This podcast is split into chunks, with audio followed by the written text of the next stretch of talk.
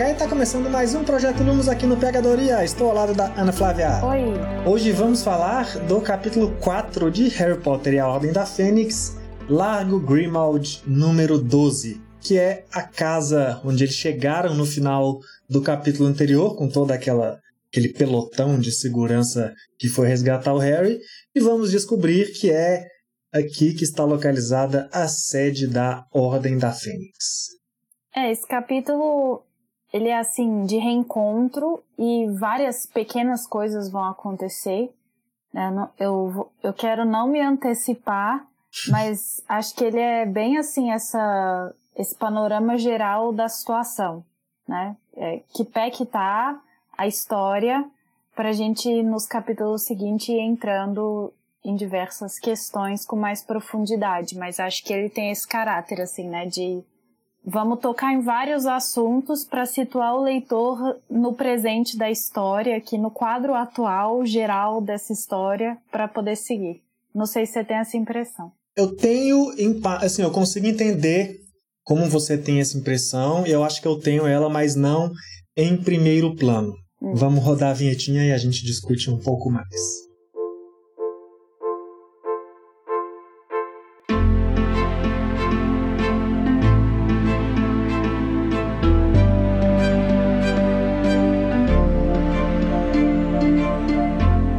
Concordo bem com o que você falou, mas o que me chama mais a atenção, talvez, é, não é essa introdução ainda desse tema, que eu acho que talvez isso seja, para mim, um pouco mais forte no próximo capítulo.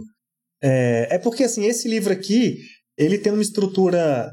A gente já falou, você até comentou lá no primeiro episódio que a gente está sempre falando que está ficando mais maduro as coisas, né? Uhum.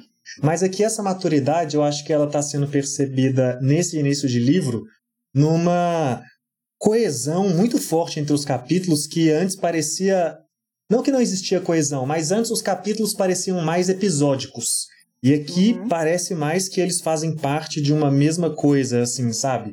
É lógico que antes eles faziam parte também, porque é um livro contando a mesma história.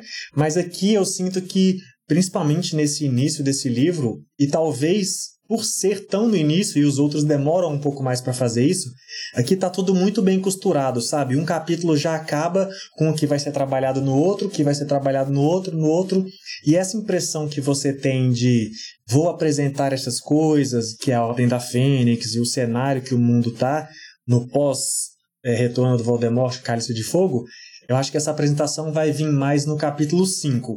É, é, ela é plantada aqui, mas vai vir mais para lá, porque aqui para mim o que chama a atenção é o impacto emocional que isso tem num clima geral e principalmente no Harry Potter, né? Que ele tem uma explosão aqui que eu acho que é o ponto forte para mim na leitura desse capítulo. Sim, não, é- eu, eu acho que tem isso, assim, o capítulo 4 e o capítulo 5 de fato fazem isso, eu concordo com você. Mas o que eu sinto aqui, é, desse panorama geral que eu, que eu quis dizer, é que, assim, ele dá pequenas pinceladas em, em núcleos. Assim, é, primeiro o Harry chega na casa, né? Aí reencontra o Rony e a Hermione. Aí ele solta os cachorros lá, faz o, o, o show dele e alivia isso. Aí daqui a pouco eles contam do Percy. Aí situa como tá no núcleo lá dos Weasley. Aí daqui a pouco é, situa o Profeta Diário, a Ordem e o Dumbledore. Aí vai jantar, reúne todo mundo. Sabe, ele vai dando... Na verdade, o jantar é- já é o próximo, né? Mas, sabe, é nesse sentido, assim, que ele vai colocando a- o momento atual de cada, cada parte, assim, do, do- cada núcleo mesmo dos personagens. Eu sinto um pouco isso. Mas, assim, realmente, o, isso do Harry, né, chegar e desabafar tudo que ele tava segurando, é, é de fato muito, muito principal, assim, nesse capítulo. Eu tenho até alguns problemas com o jeito que isso acontece, assim, acho que. Não sei, assim, eu acho que o Harry já passou por tanta coisa que ele deveria saber lidar melhor com essas questões, sabe? Eu não sei se eu tô exigindo muito dele, mas eu fico um pouco cansada de ver essas coisas, assim. Mas, enfim, no, o, o que eu, para terminar com isso, assim, o que eu queria dizer é, próximo capítulo a gente vai discutir depois, óbvio, mas eu acho que ele dá mais é uma um geral na situação Voldemort. E aqui não, é mais uma situação geral dos personagens, sabe? Foi nesse sentido assim. Aqui é aquele capítulo da toca que a gente está acostumado Isso. a ter, né? Só que numa outra toca. Ou o beco diagonal, né? Que eles se topam lá, assim, sei lá, qualquer coisa assim. Bem isso. E até já que a gente fez, já aproveitando essa menção toca, eu, é, a apresentação, eu acho, dessa casa já é, muito, é uma das coisas bem maneiras que acontece aqui, né? Porque eu tenho o, o Lago Grimaldi número 12, que não existe visualmente, né? Que tem uhum. o 11 e o 13 e a casa aparecer no meio. Eu sempre achei isso uma coisa bem, bem curiosa e bem divertida desse esconderijo aí, sabe? Apesar de eu achar um pouco não prático, eu acho legal visualmente falando, mas assim. Nada prático para chegar, é. imagina. Não, não, eu falo assim. É a praticidade do feitiço mesmo, sabe? Porque a uhum. gente vê tantos feitiços de esconder coisas e isso e aquilo que me parece esquisito. A dinâmica do feitiço só, mas é porque eles não se preocupam em explicar também, né? Assim, é só é, uma coisa bem fantasiosa é uma, é, mas é que eu acho que se tentasse explicar, uhum. estragaria. Estragar? Porque é uma parada tão fantasiosa que, assim, não tem muito isso explicar. Se na minha cabeça, se explicasse, a gente pensaria que outras soluções são melhores, sabe? Porque é uma parada muito abstrata, assim, e, tá. e, via e, viajandona. Só que acho muito divertido, assim, muito legal o negócio é de não ter a casa lá e você tem que conhecer eu, secretamente. Olha, é isso, eu acho que você tocou no ponto chave, assim. Talvez se explicasse realmente estragava, porque pensa você, toda vez que você chega na sua casa, você tem que esperar a casa aparecer no meio de duas casas. Não é nada prático, é muito demorado. E os bruxos têm várias. E assim, a casa não, não fica escondida só porque é a Ordem da Fênix, né? Ela sempre foi escondida. A família Black já, já fez isso há muito tempo, né? E aí, toda vez que você chega, você tem que esperar a casa aparecer. Muito demorado. E os bruxos podem aparatar. Imagina chegar bêbado. Você não lembra Vai onde é a casa. na casa dos trouxas. aí pode aparatar, viajar por pó de flu. Mas aí não, eles chegam daquele jeito, assim, né? Porque é isso, não tem explicação. Ninguém disse né? Assim, a gente até discutiu isso nos episódios passados, ah, tem que chegar de vassoura, é o melhor jeito, né? É, naquele momento sim, mas e no cotidiano? Eu fico curiosa para saber assim, como que o menino Sírio saía da casa para passear, assim, o que que ele fazia? Ele realmente saía pela porta da frente, voltava e esperava a casa aparecer na rua? Fiquei, Uma coisa que eu pensei enquanto eu tava lendo era assim, porque eles fazem todo um negócio, tem lá de apagar as luzes, que ele sempre usa uhum. esse segredo. Eu pensei, imagina, toda vez que eles chegam, precisar apagar a luz, já chama mais atenção do que se tivesse só entrando em Sim. casa, sabe? E outra, imagina toda vez que você vê um grupo de pessoas que passa na rua ali e desaparece. Você nunca sabe onde as pessoas foram, sabe? Então, assim, se a gente for tentar pensar as minúcias, é muito mais esquisito do que se fosse é. uma casa normal que ninguém daria bola, sabe? Assim, então, por exemplo, a senhora Fig lá, que tá numa casa e ninguém sabe de, de nada. Então, é, assim, ninguém. O povo só acha ela é. exótica. Ah, ela é estranha. Gente, por bem. isso que eu pensei, se a gente for pensar na praticidade, talvez estrague, mas é muito divertido. É, o que acontece. E é até legal, acho que a gente começar falando disso, do, dessas críticas que a, até Isso é até uma coisa que a gente faz às vezes, fica tentando buscar explicação tal. E eu acho que esse capítulo, ele faz a conexão com, com a gente nesse sentido, que é quando o Harry é eu revoltado com o Dumbledore. Finalmente, algum personagem representou esse meu sentimento dentro do livro, sabe? Assim, ai, ai. Porque o Harry oh, é maravilhoso, assim, como do nada ele fala tudo que a gente fica brincando aqui, assim, brincando com, com coerência, né? Que o Dumbledore tá ignorando tudo e fazendo tudo errado. E eu gosto muito de, do Harry fazer isso, assim, não só por, por esse lado que eu tô brincando aqui, mas porque, assim, ele, ele bota para fora um rancor que não é só não é só desse último verão. É um rancor de quatro anos. E, na verdade, dos 14 não, é anos, seu, de 15 é anos. Seu rancor de Não, não, mas anos. eu falo assim, o rancor que ele expressa aqui é principalmente com as decisões do Dumbledore. Mas uhum. o rancor é com todos. E o rancor é o rancor que eu digo que é acumulado, assim, desde que ele nasceu, sabe? Assim, uhum. por mais que ele não esteja falando aqui de tudo que aconteceu com ele desde que ele nasceu, ele menciona os eventos principais de todos os livros. Ele chega a falar quem é que salvou a pedra, quem é que coisou o Tom Riddle. Ele menciona um por um os eventos que ele foi o herói em cada um dos livros anteriores, sabe? Então, assim, ele tá sempre. Ele é o Harry Potter, é o herói, vamos protegê-lo, é o menino que sobreviveu, Dumbledore faz tudo por ele. Mas e ele, saca? Onde que ele tá nessa história? Por quê? Alguém já perguntou, e aí, Harry? E, e eu acho, eu gosto muito, muito, muito desse capítulo, assim, essa explosão emocional. É claro que eu gosto porque vai para esse lado que alguém tinha que falar, o que eu tô aqui tentando falar há muito tempo, mas o lado emocional mesmo, assim. E isso já aconteceu no capítulo 4, sabe? Pelo que a gente leu até agora, tem cara de ser capítulo 20 dos outros livros, pelo tom das coisas, uhum. sabe? Então a gente já vê que esse livro ele realmente está vindo numa outra pegada. Olha, eu não, não tinha visto assim, não, sabe? Eu tinha sentido um pouco de um tom de. Talvez até de arrogância do Harry quando ele fala exatamente Não. essa parte, sabe? De, ai, quem salvou a pedra? Quem, Ah, quem enfrentou o Tom Riddle? Quem fez isso? Quem fez aquilo? Tipo assim, ah, tudo fui eu, eu, eu. E não foi ele sozinho, sabe? Ele sempre teve a participação. O Harry, o Harry, o Rony e a Hermione estavam sempre com ele, ajudando ele diretamente a fazer as coisas. O que ele fez sozinho, de fato, foi chegar no finalmente na pedra e foi enfrentar o Tom Riddle sozinho ali no momento final. Porque até chegar nessa até chegar ali, os dois estão. Bom, a Hermione não estava porque ela era uma pedra, né? Mas ela que descobriu, inclusive, como chegar até lá. Então, assim, ele não pedra foi faz ela as- que deu a resposta. É. Então, assim, ele não faz as coisas sozinho. E aí eu sinto um pouco, assim, um misto de arrogância e vitimização nesse momento. Não. Que, que... Não, então, é isso que eu tô te falando. Foi como eu li quando eu li sozinha. Agora que você coloca essa outra maneira de entender, eu consigo ver que eu fui muito, assim, muito dura, sabe? Eu vi um.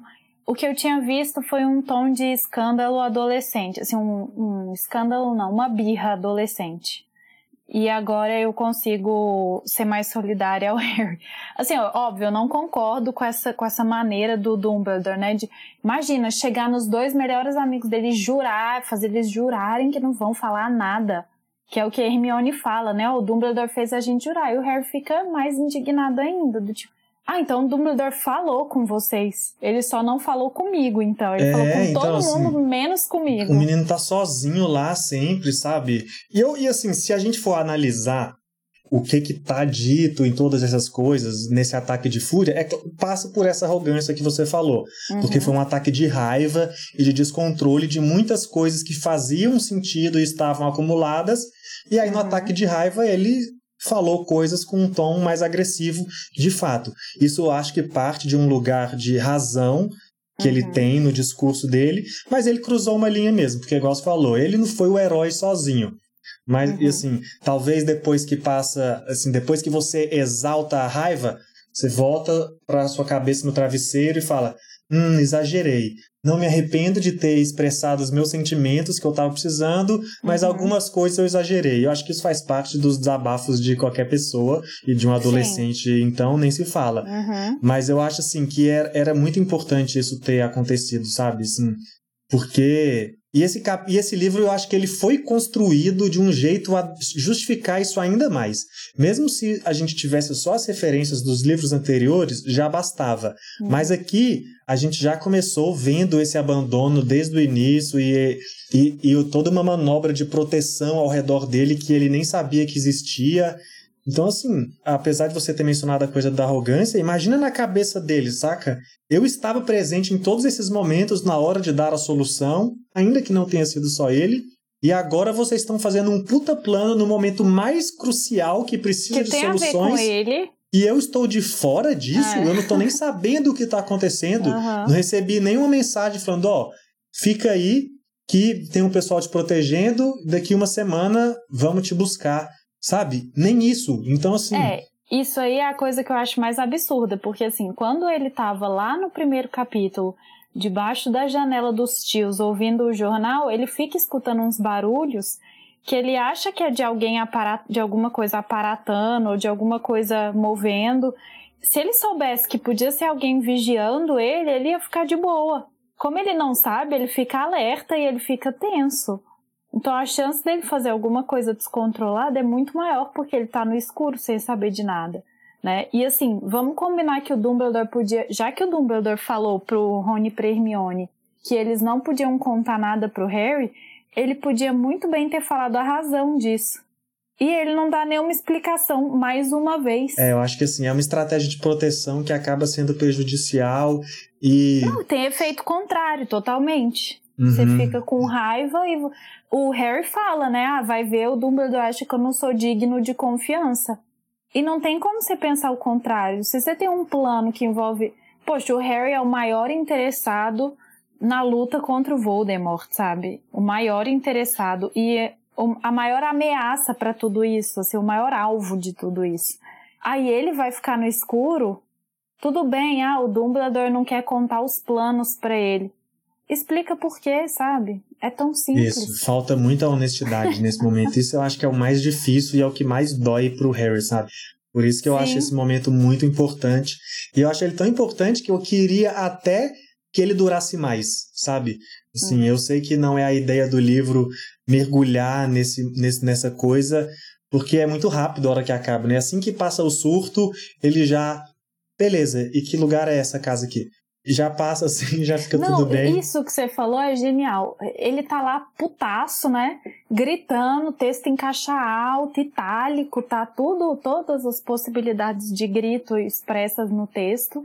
Aí ele vira e fala assim: "Aí ah, então?" Tipo assim, pergunta o que é a ordem, né? Tá lá conversando que é a ordem da fe... Aí ele vira e fala: "E então?" Aí o Rony, acho que, acho que é o Rony, fala assim: "Ué, então o quê?" Tipo assim, ele só pergunta: "E então?" E espera que todos compreendam o que ele tá querendo saber. Aí o Rony pergunta, então o quê? Aí ele fala, ué, o Voldemort. tipo assim, cara, você precisa verbalizar as coisas também, calma aí. Você tá sendo Dumbledore, você não acabou de reclamar do Dumbledore, agora você está sendo ele. Eu acho muito engraçado como ele é completamente irracional nesse momento de achar que todo mundo vai entender todas as indignações que ele está sentindo. E aí, para melhorar ainda mais na sequência chegam os gêmeos, né? O Fred e o Jorge, que zoam total com o escândalo que ele deu.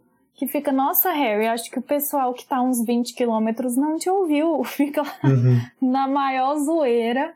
Ah, a gente achou que tinha escutado alguma coisa mesmo, era você. Eu acho maravilhoso, porque eles vivem pelo humor e não se importam, zero preocupação com o que, que o Harry tá irritado e que é só aliviar o clima, assim, de tensão que tá rolando. Eu acho muito bom. E funciona muito bem, né? Sim, funciona sim. muito bem, assim, que é igual foi assim, ah, eu queria ter visto mais, porque foi algo que eu achei muito interessante, mas o livro tem que ir para outro rumo, então funciona muito uhum. bem essa amenizada. É uma bela transição. E outra amenizada que esse capítulo faz, que eu também acho muito curiosa, assim, narrativamente falando, a escolha editorial de ter colocado isso tudo nesse capítulo é porque a gente falou aqui, ah, o Dumbledore tem esse plano que a gente acaba que vê motivos para criticá-lo, né?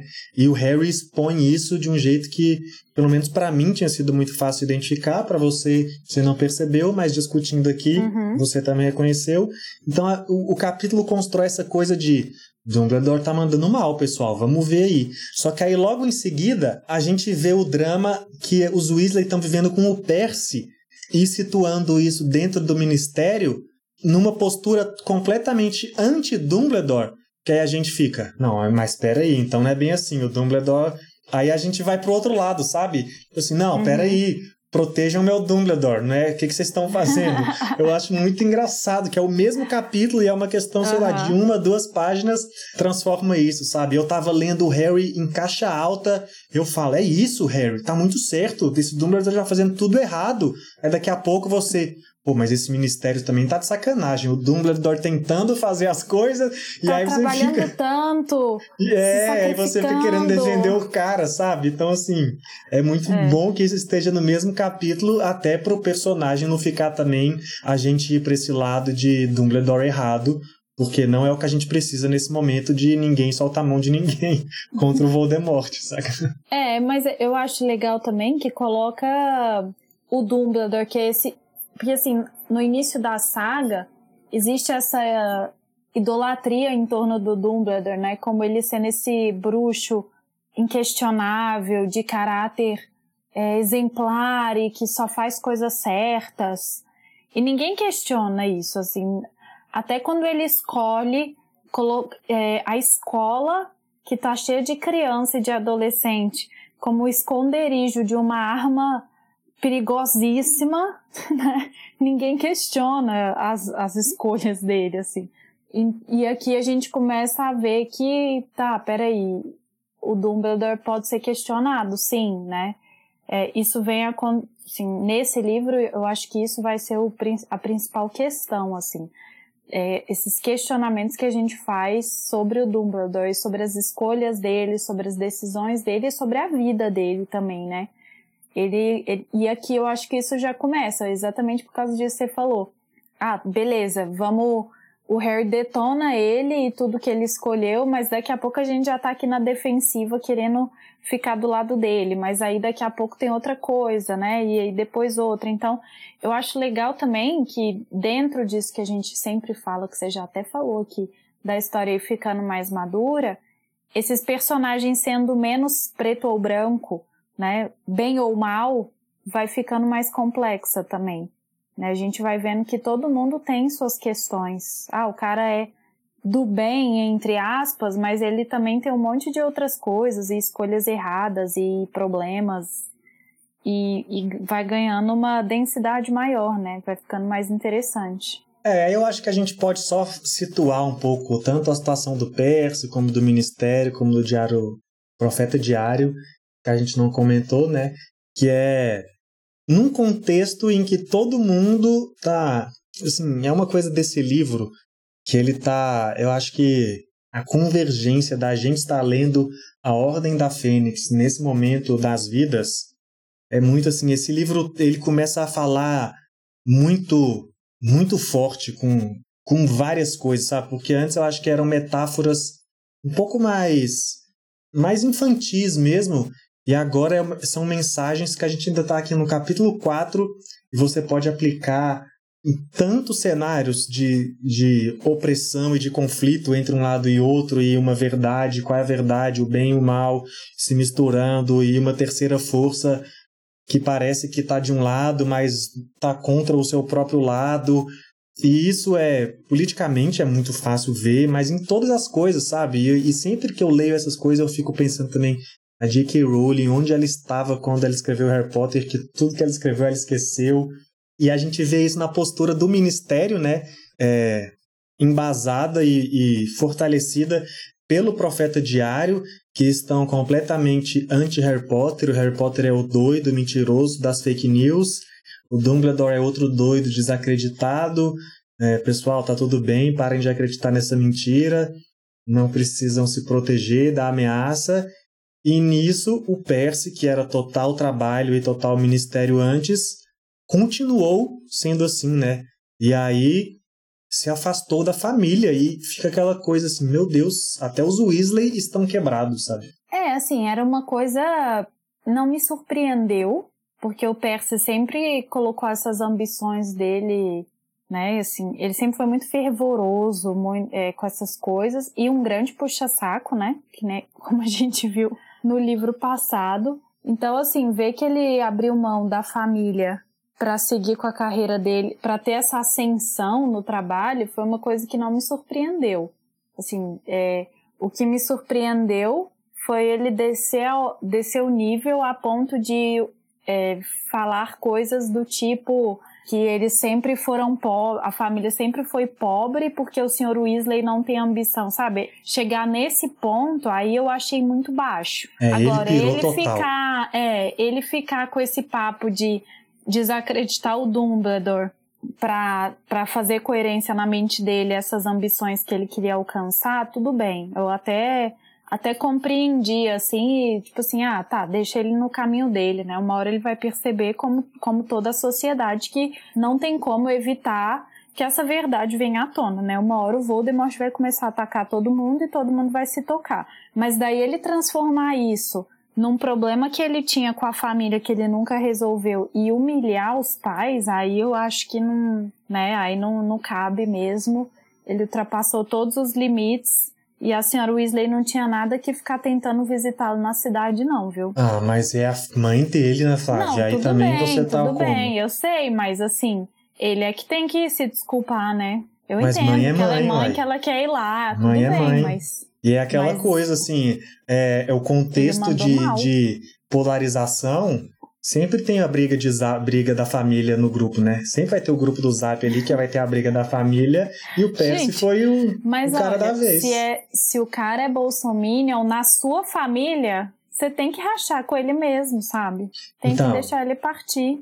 Pra mim, você pode falar isso. Pra mim, você pode falar isso. Mas agora, se fosse o seu filho, entendeu? Tem como a gente saber isso. Só uma mãe pra saber. É, é assim, é, é, é aquela coisa, né? A senhora Weasley é. E ela a senhora Weasley esse é papel a mãe. na história. né? Isso, isso que eu ia falar. Ele cumpre esse papel na história de ser esse mega clichê da mãe amorosa, cuidadora, Isso. porque ela precisa é, preencher esse vazio, inclusive na vida do Harry, né? Então, Exatamente. assim, não é perfeito. só dos, dos 16 filhos que ela tem, não. É também do, do outro que é órfão, né? E da Hermione que, que praticamente não aparece a família dela, apesar dela ter Pô, a e, família e- e dela. até né? do marido, e até da Ordem da Fênix, parece que ela é mãe, sabe? Ela é tão mãe que ela é Também, profissão da mãe, ela nunca É. deixa de ser mãe. Não é só É. pros filhos dela, ela é sempre mãe. Essa Olha, é, eu o... fi... é, sim, sim.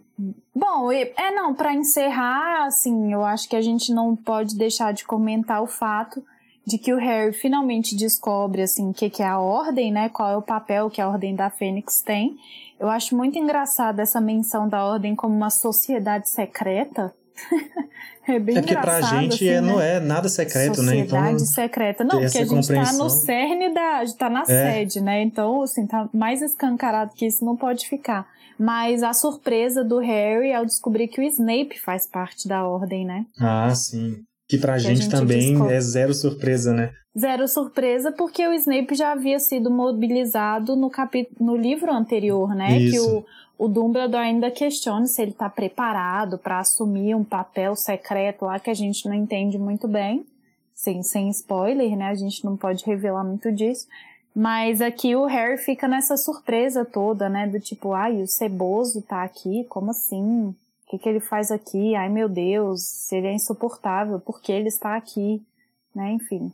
E aí, uma, um, um outro comentário, só dizer, assim, que tudo isso que, que tá acontecendo no livro, assim, em vários capítulos e que tem toda essa profundidade que a gente tenta só apresentar aqui que acontece no livro, equivale a, sei lá, uns cinco minutos do filme, assim. Então, mais uma vez eu vou insistir que se as pessoas só viram o filme, de repente vale a pena, e gostaram, né, óbvio, e gostam de ouvir a gente, de repente vale a pena tentar ler o livro, porque é muito melhor. É porque em termos de, de fatos e acontecimentos importantes para mover a trama mesmo, ainda não aconteceu nada, né? De fato, assim. Isso tudo que a gente está lendo aqui são preparações de clima e pequenas coisas de cada É. personagem e construção de mundo que vão enriquecer essa história, mas em fatos essenciais para mover a trama mesmo, a gente ainda não, não passou por nada e por isso que realmente Uhum. Eu bato aí na, eu apoio essa sua indicação. Não é à toa que a gente faz esse projeto baseado nos capítulos do livro, né? E não falando do Sim. filme. Só para terminar, a gente tem que falar como acaba o capítulo, né? Porque todos os capítulos aqui parece que acabam com a última frase para você querer virar a página e continuar urgente. Que nesse caso é: o Sirius enfim aparece e Uhum. revela que uma personagem que está num quadro ali que Ah, atormenta todos nessa casa, que se comporta como a dona da casa, né? Falando que todos ali estão sujando a casa, que a gente nem mencionou, mas é uma casa que parece muito ser de adoradores da arte das trevas. E essa mulher, essa personagem deixa um pouco claro isso, falando dos antepassados, estão sendo ofendidos e que esse pessoal é traído falando do do próprio sangue sangue. ruim, né? Isso. É. E ela é ninguém mais, ninguém menos do que a mãe de Sirius Black. Que estava até agora também misterioso e aparece só para fazer essa revelação. E aí, Harry acabou de conhecer a minha mãe. E aí vamos ter que vamos ter que entender o que é essa Aguardar o mãe próximo e o episódio. próximo capítulo exatamente. Que vocês já sabem. É só acompanhar a gente aqui pelo Pegadoria Projeto Lumos no Spotify também pode seguir a gente lá no Twitter ou no Instagram, PHDoria, para conversar mais sobre esse livro que eu sinto que a gente vai, talvez seja o que a gente vai mais transformar a percepção dentro da nossa jornada aqui no Projeto Lumos. E é isso, muito obrigado por ouvir a gente até aqui. Até o próximo episódio e tchau. Tchau.